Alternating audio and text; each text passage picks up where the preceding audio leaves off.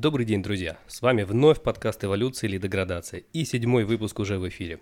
Мы приглашаем бизнесменов и узнаем, что они делают для развития своего бизнеса. Эволюционируют они или катятся по наклонной. А у микрофона сегодня я, Андрей Моисеенков, управляющий партнер группы компании «Малтон». И вместе со мной подкаст ведет Иван Романов.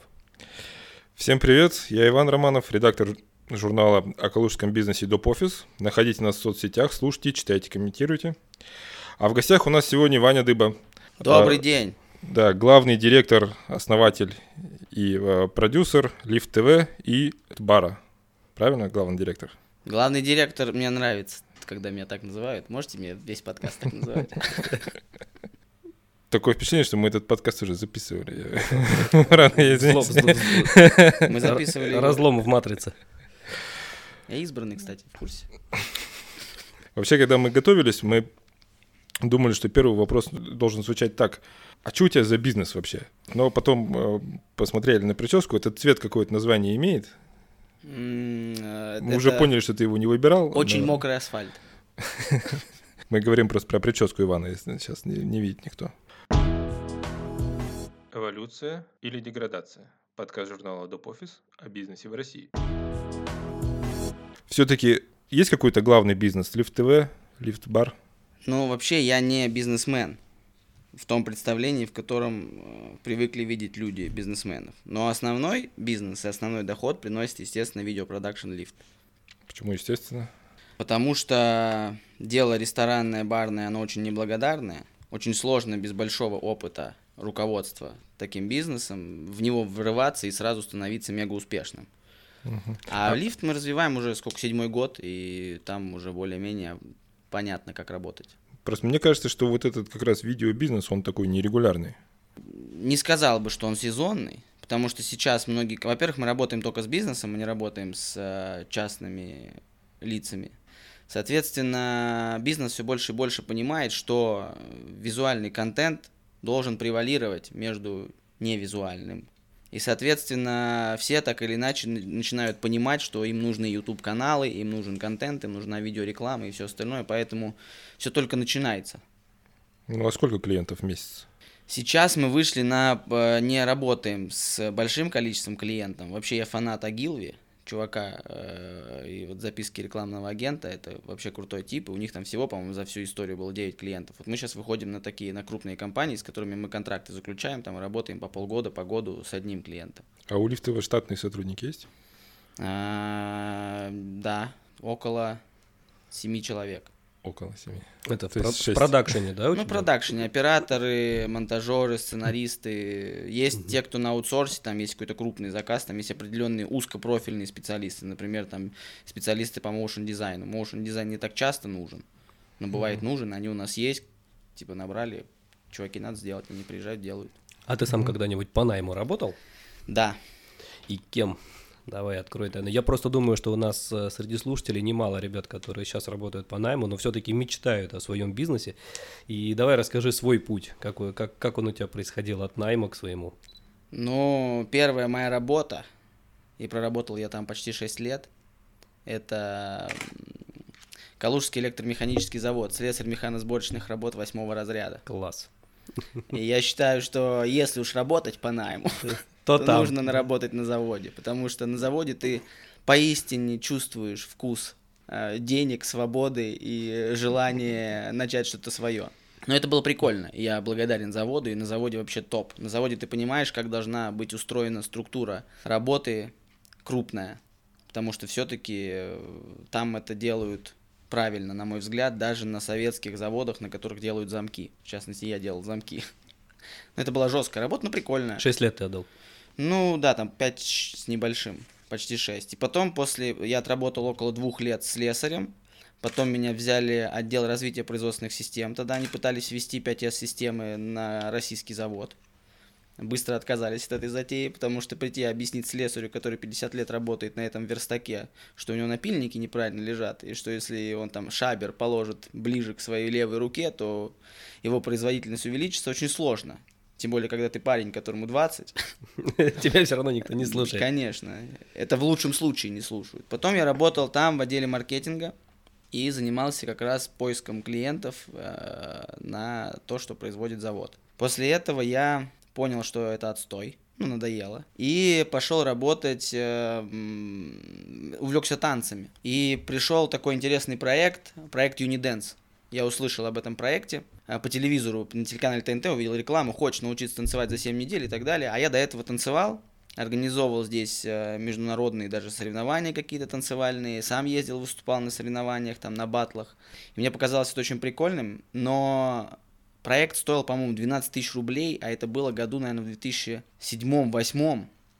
И это были колоссальные деньги, там у меня зарплата бывала в месяц такая – и, соответственно, я пошел просто на шару, типа, первое занятие бесплатно сходить, но пообщался с директором, и он назначил меня арт-директором всего проекта. И в итоге мы провели три проекта успешно. И на финальном проекте, на финальной вечеринке мы э, с моей коллегой, короче, весь третий проект отдали нам заниматься полностью. И мы любили тусоваться, и все деньги проекта мы успешно прогуляли.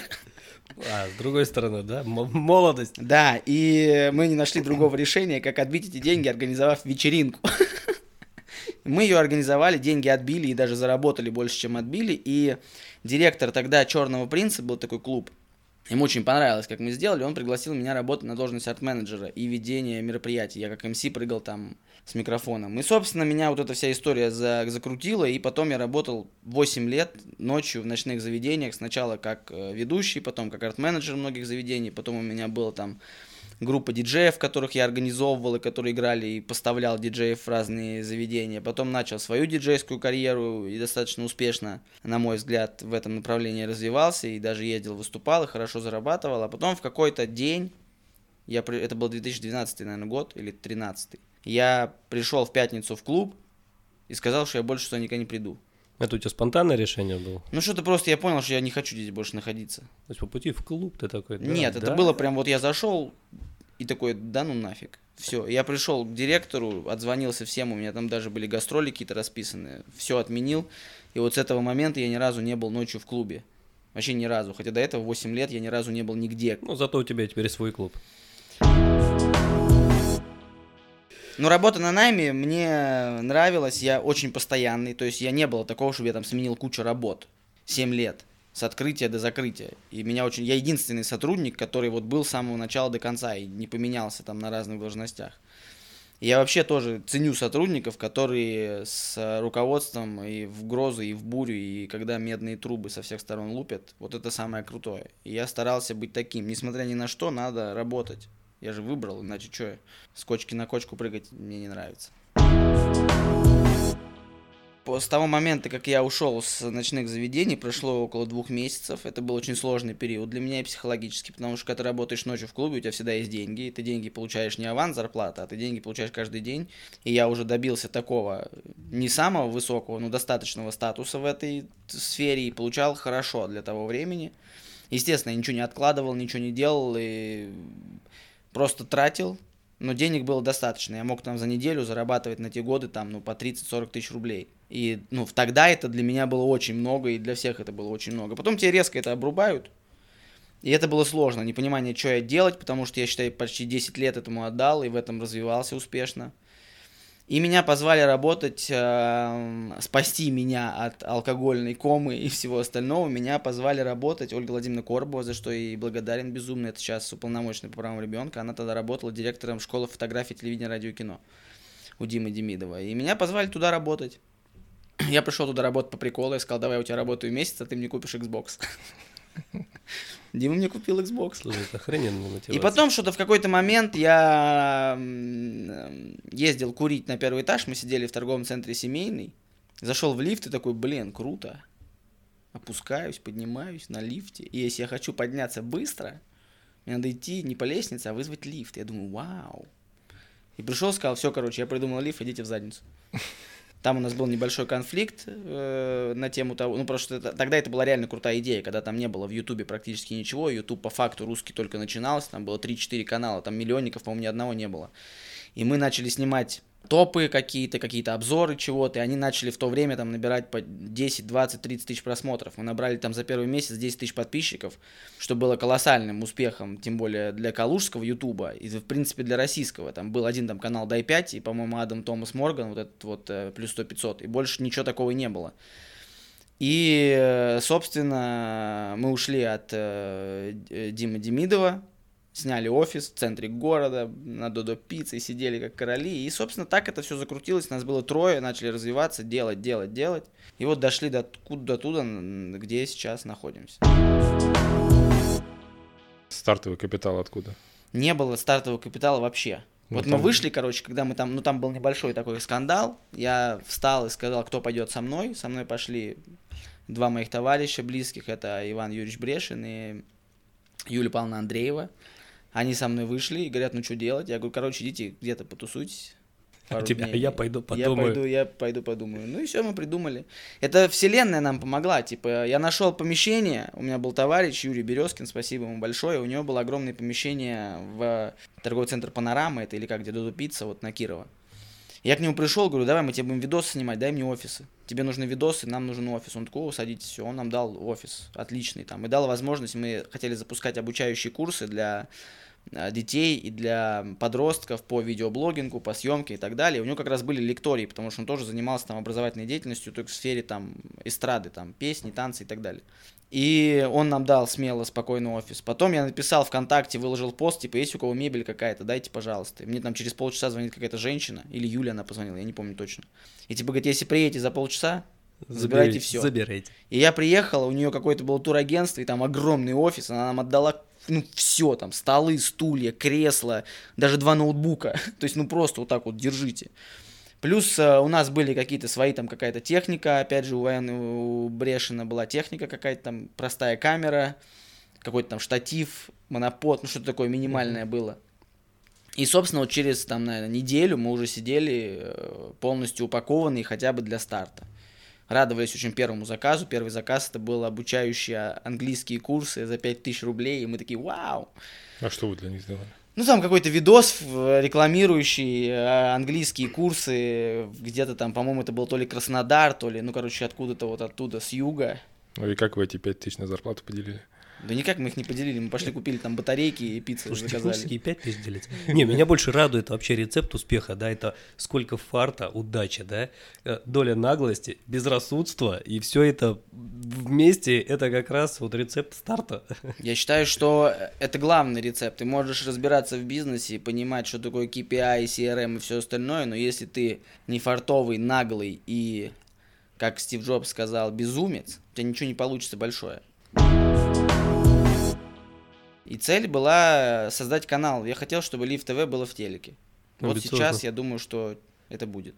Наконец-то мы до этого дошли, вот за ну, 6 да, лет. Я сказал за 5, ну за 6 дошли, ладно. Ну подожди, да телеки они, я, я уже давно не смотрю, я больше полутора да лет там история в другом. Да. Э, история просто с каналом на телеке появляется онлайн-платформа онлайн-платформа, которую я хотел еще пять лет назад сделать, когда не было там в России Netflix, и никто про него не знал, там только-только появилась Иви, и все типа, вау, Иви.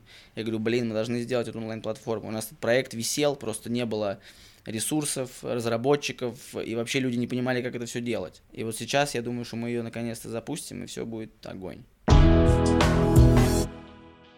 Слушай, ну ты э, в самом начале нашего подкаста сказал, что ты не бизнесмен, но тем не менее то, что ты сейчас описываешь, э, у тебя это полноценный бизнес все-таки. У тебя было где-то какой-то момент, когда у тебя вот понимание пришло, что да, вот теперь это бизнес? До сих пор его нет. То есть у меня проблема простая, я абсолютно не операционист, я не умею заниматься операционной деятельностью. Да тут дело не в тебе, дело, дело в том, что у тебя есть, знаешь, есть хорошая пословица, да, если это выглядит как утка, крякает как утка, да, и там ходит как утка, то скорее всего это утка. У тебя есть нанятые сотрудники, у тебя есть выручка, у тебя есть четко поставленный бизнес-процесс, основные средства и так далее. Это бизнес, в конце концов. Но все равно нет. Слушай, к нам послушаешь наши подкасты, и ты поймешь, что к нам несколько раз уже приходили люди, которые говорили, что у них бизнес, значит, рассказывали, как они открыли этот бизнес, значит, и даже кто-то премии получил за этот бизнес, но это не бизнес. А, минутка отлично. Как раз-таки вот мне не хватает вот этого э, такого номенклатурного понимания устройства бизнеса. Потому да, что... может, оно тебе лишнее. Как раз. Ну, не получается выстроить какую-то четкую систему, потому что у нас так, типа, ну вот надо деньги, мы такие, чуть давайте включимся, может, что-то, кайфанем там, да, ну месяц мы там что-то заморочились, хоп, намутили mm-hmm. там заказов кучу, заработали денег, такие сидим, окей, а теперь что будем делать? А теперь давайте записывать подкасты. Сколько нам надо денег? 600 косарей. Угу. Погнали. Влупили, что-то делаем. Зачем мы это делаем? Тратим кучу времени, сил. То есть это все нету есть бизнес-процесс, есть понимание клиента, есть понимание, как мы работаем, есть огромное портфолио, там, да, опять же, вот я сам, мне важно было пройти этот путь, то есть первые, наверное, 700 видео, которые сделала компания Lyft, монтировал я сам и сам обучался, мне самому было важно понять, как это работает. И мне прям, ну, я получал удовольствие от этого. И мы сами тоже это делаем. Поэтому да, сейчас у меня там операторы понимаю. мои там или монтажеры, когда я им говорю, там надо переделать, они ничего мне не говорят, потому что они понимают, что я переделывал в свое время там сотни раз но все равно нет какой-то четкой системы, потому что я не очень понимаю, как должен работать бизнес. Для меня все-таки это прикол. Типа, вау, мы делаем видосы. Слушай, нет, ну тебе не надо будет э, перестраивать себя э, для того, чтобы ты научился там построению бизнес-процесса и всему остальному. Лично мое мнение, да, мне кажется, что тебе нужно просто уравновесить себя каким-то еще одним человеком рядом, да, который будет более системный, да, и он как бы будет тебе давать некий баланс. И вот именно ты в связке с ним, твое визионерство, да, твое стремление вперед, твое видение, да, плюс его системность, это может быть очень такая взрывная смесь, которая реально порвет рынок. Так может и не надо никакой системы системности. Все это нет, нет, нужно. Вот если, нужна. если есть человек такой, пожалуйста, напишите мне, я ищу пять лет уже, не могу найти, реально, это, это страдание. Видео много денег. Слушай, ну и про визионерство давай. Вот я, я чувствую, что ты прям реально умеешь мечтать и воплощать эти мечты в будущее. И в связи с этим вопрос как раз, как ты видишь будущее именно Лифт ТВ и будущее своего бизнеса в целом? Ну, про платформы мы поговорили, это офигенно, очень амбициозная цель, очень круто, да, то есть мне кажется действительно, что за ними будущее. Потихоньку люди начнут приучаться, да, то есть у нас пиратство будет, наверное, потихонечку э, все-таки отмирать, и вот сейчас люди на стриминговые сервисы все-таки, ну, в музыке, да, э, я думаю, что следующий этап как раз это будет вот стриминговые сервисы видео, то есть это, это классно, я понял, что вот вы, у вас тоже есть амбиции на подобного плана. Что еще? Три основных направления, которые я вижу – Первое это стриминговая платформа, своя собственная, и э, хочу, чтобы 80% это был свой контент, то есть чтобы мы производили контент в первую очередь. Второе, э, что касается видеопродакшена, это работа с э, крупными, э, крупными заказчиками, то есть снимать что-то большое. В частности, там снимать, ну, видеопродакшн в большом понимании этого смысла, снимать там для других стриминговых платформ что-то и продавать этот контент, либо делать как производитель на заказ большой контент. Там для крупных блогеров уже мы это делаем, но пока это все мелочь. Там, не знаю, для Моргенштерна какие-то сторисы монтируем, это несерьезно. Хочется что-то большое. И третье это... Вы правда для него сторисы монтируете? Вы правда для него сторисы монтируете? Mm-hmm. Ну, это, блин, да, да нет, таких блогеров много, но это все несерьезно. Сделать там 4 сториз для Моргенштерна, это не прикольно. Прикольно... Слушай, я думаю, многие об этом мечтают. Ну, там, не, не стоит мечтать там не так. Сколько стоит э, сделать э, сторис? Очень мало. Там больше прикол в Моргенштерне, а не в сторис. А, и третье, это мне хочется делать контент, а именно это сериалы, понятное дело, в идеале полнометражный фильм снять, в идеале его прям и сделать самим, срежиссировать и спродюсировать, но хотя бы вот снять что-то, снимать что-то большое, полнометражное, начать хотя бы там с мини-сериалов, короткометражек и попытаться что-то, что мы сделали, продать на более серьезный стриминг, чем будет наш. Например, естественно, голубая мечта это сделать что-то, что купит какой-нибудь Netflix. Это вот, ну, прям пик, вершина, вот это там, я очень хочу. Неважно, это будет в стендапе, там, продать спешл на Netflix, либо продать сериал на Netflix, либо там какой-нибудь документальный фильм. Вот цель продать что-то на стриминговую платформу. Ну, правильно говорят, ставьте перед собой амбициозные цели. А? Вот да, мы продадим раз... точно. Сто пудов, нахрен мы тогда вообще собрались. А что мы здесь делаем тогда? Конечно. Класс. Давай про лифт-бар немножко поговорим со стороны, сколько вот мне рассказывали. Это выглядит, как будто а, вы, значит, с Богадовым как-то забухали, пошутили насчет того, что давайте откроем бар, а потом проснулись, и оказывается, у вас уже помещение в аренде. Типа так и было. Наверное, единственное, в чем я правда разбираюсь, я понимаю, как сделать так, чтобы в заведение ходил народ, потому что я этим 10 лет занимался. Я знаю, как на, не знаю, там, пачку сока собрать народу больше, чем там на концерт кого-то. У меня получается это делать. И мы давно это хотели, и плюс как бы у меня вообще цель такая, у нас есть такая большая условная семья, такой клан друзей, э, с которыми мы там прошли огонь, воду и медные трубы, которые, в принципе, занимаются у нас в компании. То есть там у меня один друг, он занимается студией, музыкальным лейблом, там, лейблом. Никита, он, ему, он долго очень искал себя, он там то был оператором, то там хотел священники податься, ну, разные были истории. И тут он э, нашел себя вот как раз в барменском искусстве. Мне показалось, что было бы классно дать ему место такое, где он может развивать все вот эти свои движухи. И он мне просто в какой-то момент, мы долго писали, у нас там есть бизнес-план на несколько ресторанов, полностью расписанный, написанная финансовая модель, там все. Но как оказалось, что все это вообще нафиг не нужно, и оказалось. И он мне просто позвонил, сказал, давай откроем бар, есть вот это место. Я приехал туда, зашел, говорю, вау, это идеально. Ну, он в этот момент работал в баре по соседству. Да, да. Это на, на Камора, по-моему, был бар mm-hmm. над этим. Он мне просто позвонил, это был там условный вторник какой-то, и говорит, можешь приехать вот сюда-то, туда-то. Я там не был никогда, то есть ни в какой Малине, ни в Аргентине. В Каморе один раз был. И приехал, зашел и такой, вау, это топ. Я говорю, все, договаривайся, берем, и все, и мы открыли через неделю. Ну, да, опять же, такое То есть не, ты не, знал, не что... сильно продуманное решение это, да? Это топ, мы забираем. И да, забрал. Это, блин, это там, это там топ. Там, там место силы. То есть ты не знал, что место проклятое? Оно не проклятое.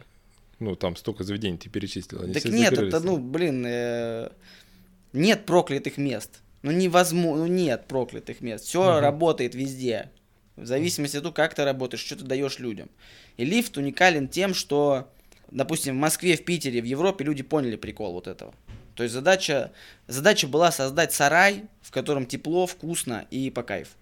И чем мне нравится лифт, что, допустим, мы существуем, это не вызов там для многих, кто слушает, но тем не менее, мы существуем полтора года, за полтора года ни одной драки.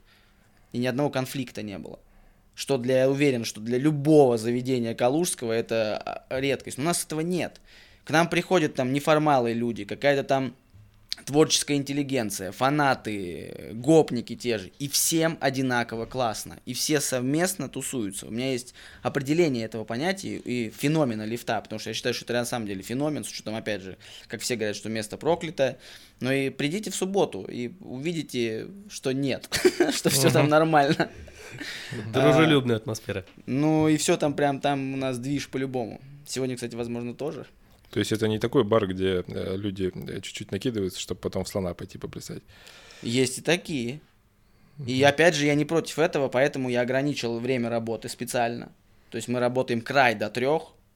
И в частности, это сидят уже такие постоянные, сидят, кушают, там, выпивают в спокойной атмосфере. Есть и такие, кто приходит накидываться, я не против. Uh-huh. Если они выбирают э, наш бар в виде такого аперитива, да, блин, кайф, окей.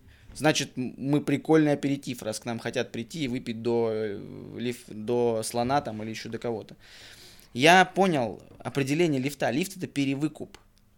Вот есть такое понятие выкуп. Ты что-то выкупил. Ну, то есть ты зашел и выкупил прикол. И типа такой, а, нифига, прикольно.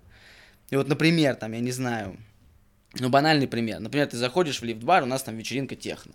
Во-первых, я тоже, ну, рад тому, что мы вот ищем такие разные форматы, чего нет нигде. То есть я не люблю танцевать под лободу и под всю остальную вот эту шляпу. Мне хочется что-то оригинального. Например, ты заходишь, играет техно, уже прикольно. Типа в центре города играет техно, и никто не обламывается. Сидят люди, возможно, их не очень много, возможно, их много.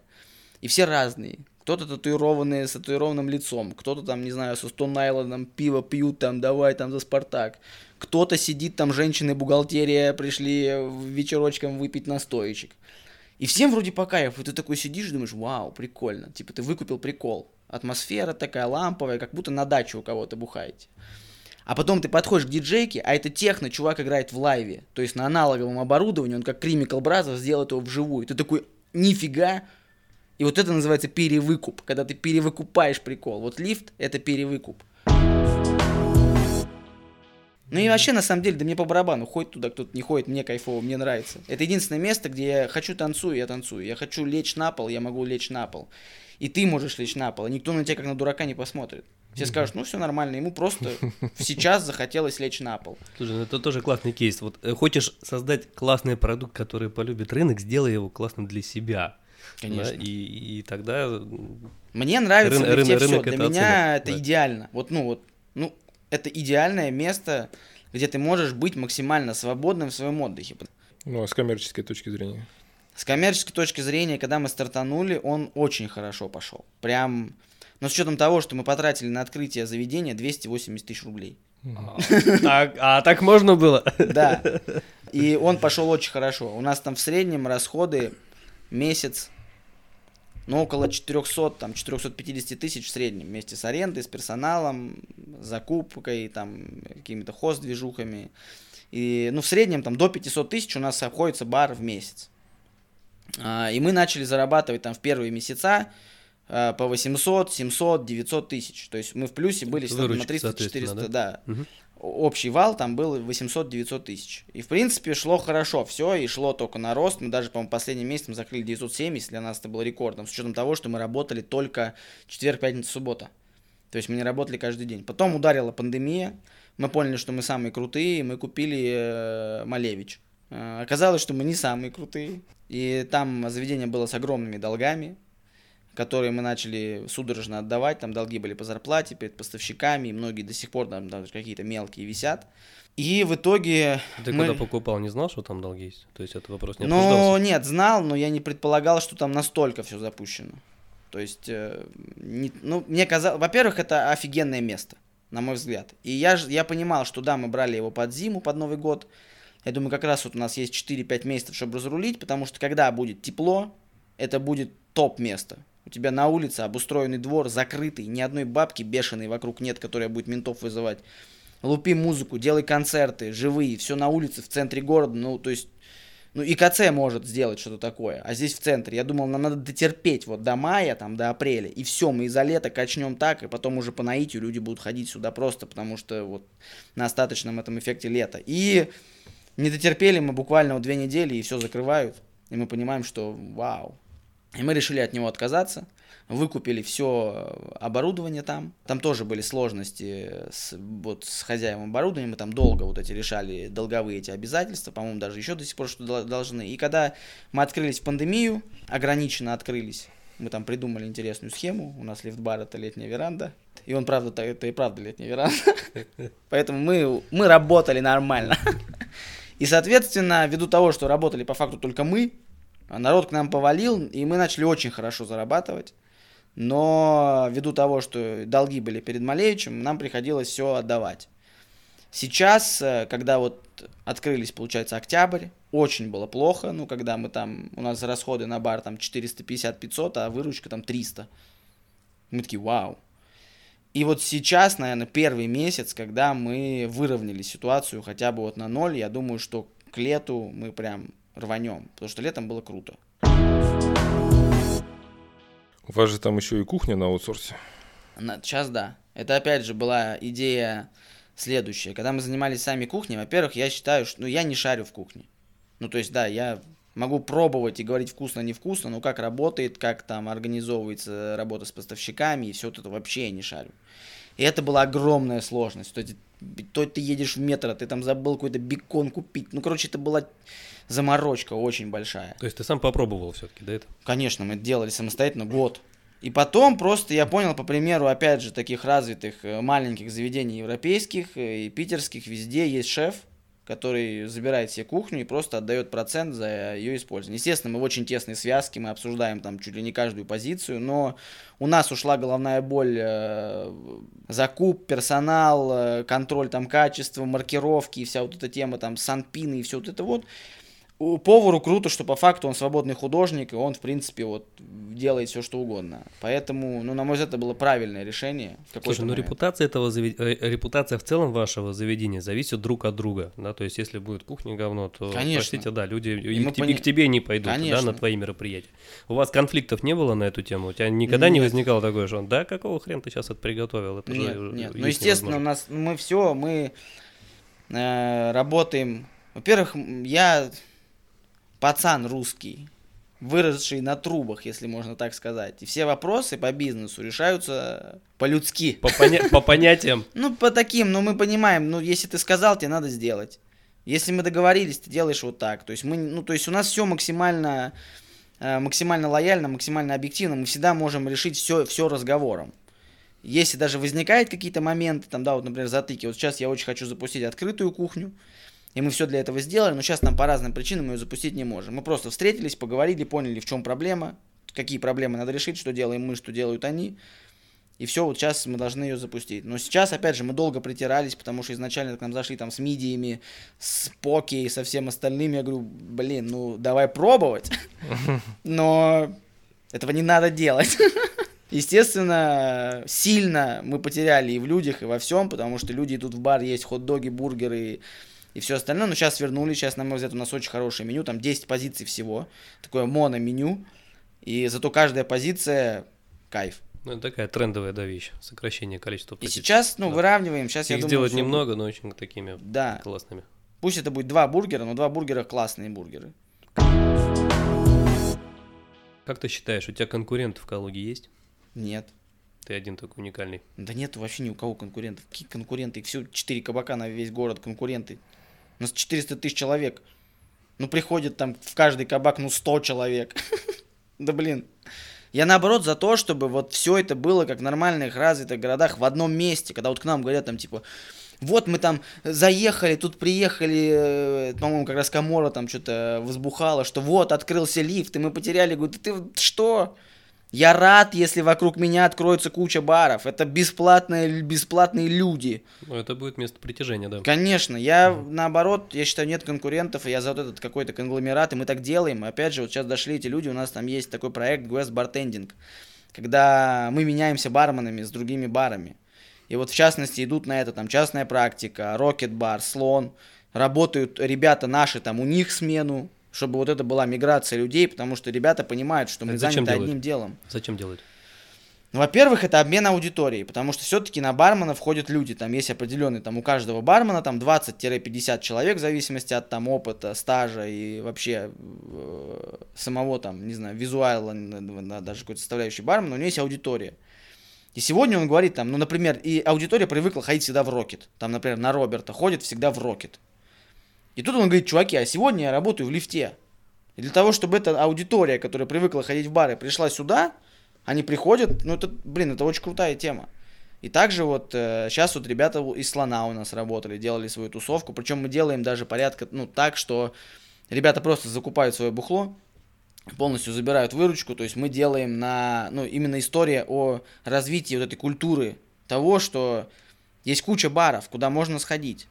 И ты можешь за ночь посетить несколько баров, потому что, ну, например, у нас там, да, это атмосфера, это люди и там, например, настойки, как вот есть маркеры какие-то, да, там в Рокете это алкоголь. То есть тот алкоголь, который ты попьешь в Рокете, не попьешь больше нигде, потому что у них там, ну, Юра гений в этом, и он понимает прикол. А вот, там, не знаю, в частной практике, это если тебе нужно оказаться в таком лощеном, очень, это такой сын маминой подруги, это бар маминой подруги, то есть там вот все максимально, максимально круто сделано. То есть, ну, идеально, ну, до мельчайших прям деталей. Если тебе хочется вот этого, а бывает, тебе хочется именно вот этого. Ты идешь туда, если тебе хочется тусануть, откиснуть, там, потанцевать, покричать, я не знаю, в караоке, ты идешь слона. Но это как еда. Тебе сегодня хочется съесть бургер, завтра ты хочу суп. Слушай, а какой у тебя горизонт личного планирования? То есть кем ты... Дурацкий вопрос, на самом деле, его любят задавать при приеме на работу, но, прости, именно тебе я не могу его не задать. Так. А, кем ты видишь себя через пять лет? Я не вижу себя через пять лет кем-то. Я, главное, чтобы я не растерял за пять лет то, что у меня есть сейчас, это самое важное, потому что соблазнов растерять очень много. Приумножил все, что есть у меня сейчас. И главная задача сохранить в себе желание что-то сделать не, э, не потреблять, а что-то создать, чтобы это помогло людям, пусть это поможет одному человеку. Ну, то есть у тебя какой-то картинки, что я там популярный телеведущий, Нет. или там в связи с тем, что у тебя там скоро планируется личный там концерт, насколько я понимаю, то есть себя вот на такой большой профессиональной сцене, там где-нибудь там в Олимпийском, да или нет? Задача нет. Я хочу оставаться хорошим человеком.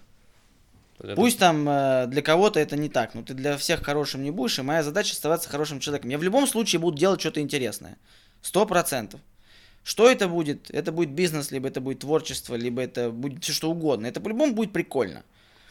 Поэтому просто вот э, не превратиться, не дать э, окружающим факторам себя сожрать и растерять вот эти желания, амбиции, что-то творить. И стараться просто быть хорошим человеком каждый день.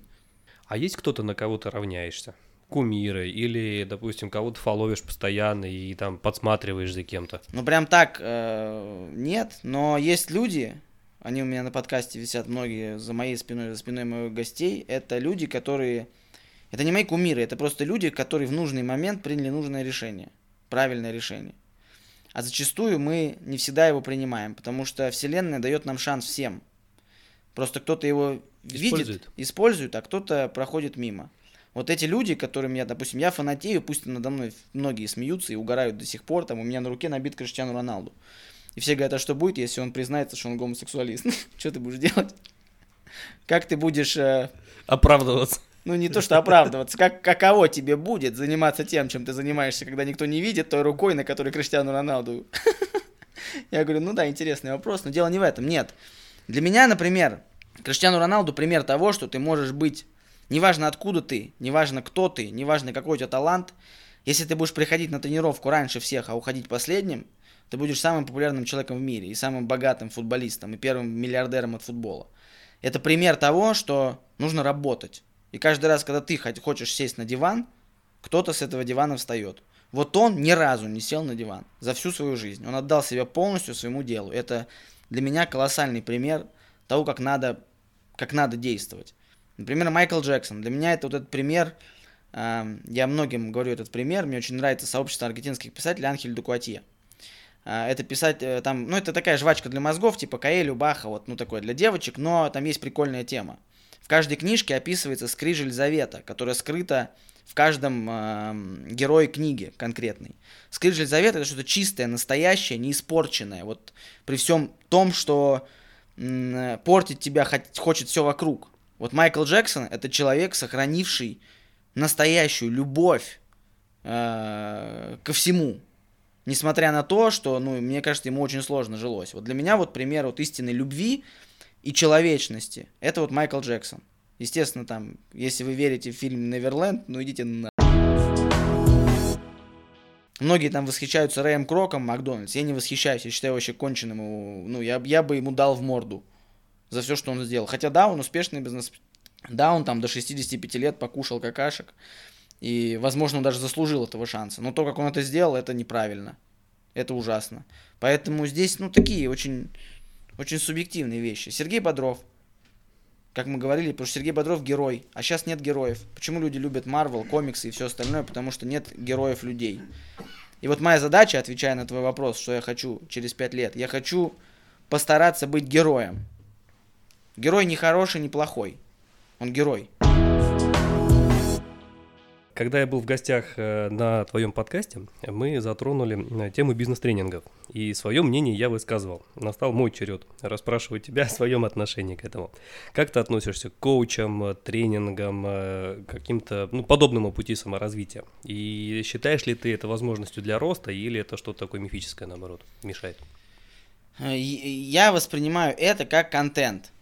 Ну, типа, кто-то вдохновляется просмотрами фильмов там Гая Ричи и тоже что-то после них что-то понимает и начинает там что-то делать. Если это воспринимать просто как контент или как такой условный психологический институт для кого-то, ну окей, как просто контент, я такой не люблю контент, кто-то от него кайфует, пусть кайфует. Но здесь просто история в том, что если ты идешь на бизнес-тренинг для того, чтобы начать заниматься бизнесом, ну, блин, это чушь собачья. Ну, иди занимайся бизнесом. Какой нахрен бизнес-тренинг? Ну, для, меня это инфо-цыганство.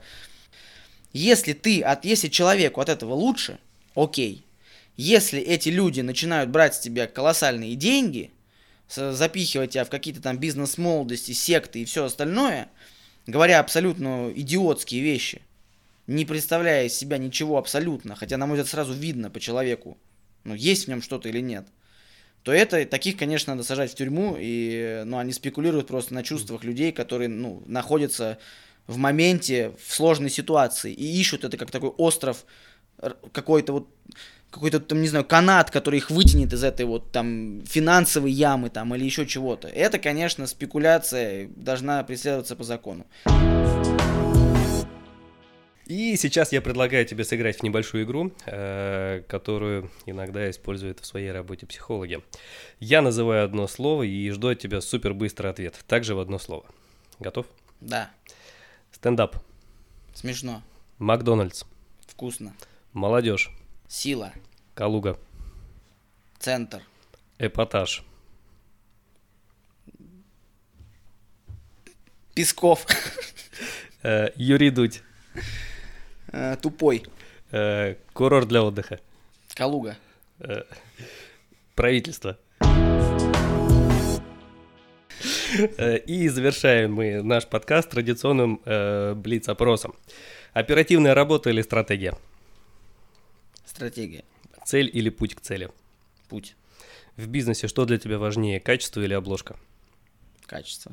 На первом месте семья или работа? Работа. Власть или деньги? Власть. И самый последний вопрос, но который, скорее всего, больше всего нравится нашим слушателям. Что ты готов подарить трем нашим слушателям, которые тебе позвонят или напишут после выхода нашего подкаста? Ну, давай что-то прикольное придумаем. Давай. А... Тебе карты в руки. У тебя вообще много всего. Поэтому да. много разных направлений. Нет, надо что-то идиотское, такое э, прикольное. Я предлагаю вот так.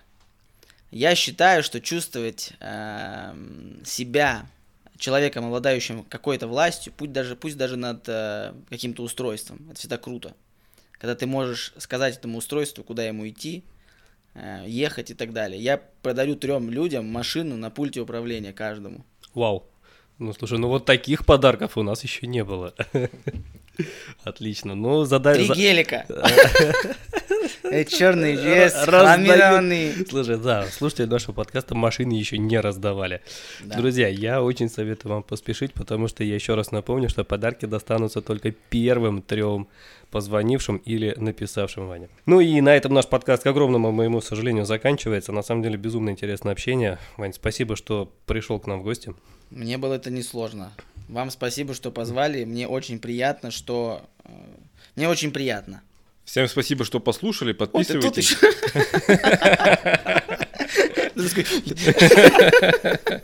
Спасибо, что послушали. Находите нас в соцсетях, подписывайтесь, ждите следующих выпусков. Пишите в наших группах, кого бы вы хотели видеть среди наших гостей. Рассказывайте вашим друзьям, ведь это лучшая награда для нашего коллектива. До новых встреч!